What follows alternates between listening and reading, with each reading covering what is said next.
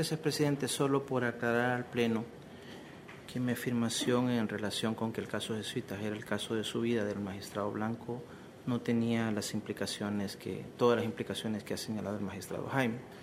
Me refería a que es un caso en el que él como fiscal, como acusador, se implicó vitalmente. Es por demás que alguien que sea parte en un proceso, en un caso tan viejo como este, que ha dado lugar a debates de todo tipo en el país los últimos casi 30 años.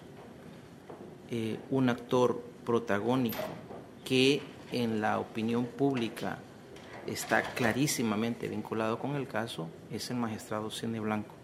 A eso me refería con que es el caso de su vida en el sentido que es el caso en el que seguramente como fiscal y como acusador particular conoció de muchos casos, pero creo que este es el caso en el que se implicó vitalmente más, mucho más.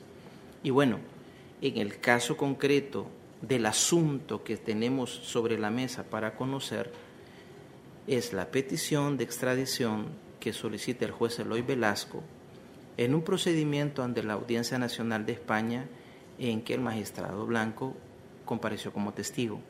Eso para mí es una razón suficientemente fuerte como para que se separe. No lo que no sé en realidad las razones del magistrado Iglesias o como les decía un poco llevando el razonamiento hasta el absurdo de que porque eh, uno estudió en el Externado San José o en, la, o en la UCA o porque da clases o porque he leído algún libro de Segundo Monte, vaya, me voy a separar del caso.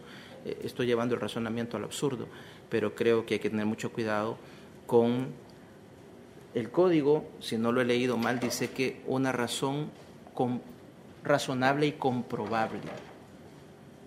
No la simple transparencia de la que ha hablado el magistrado Rogel o la, o la imparcialidad, eh, faltaría más que conozcamos de un caso comprometiendo la imparcialidad de alguno de los integrantes del tribunal. Me refiero y, creí necesario, presidente, hacer esa aclaración. Muchas gracias.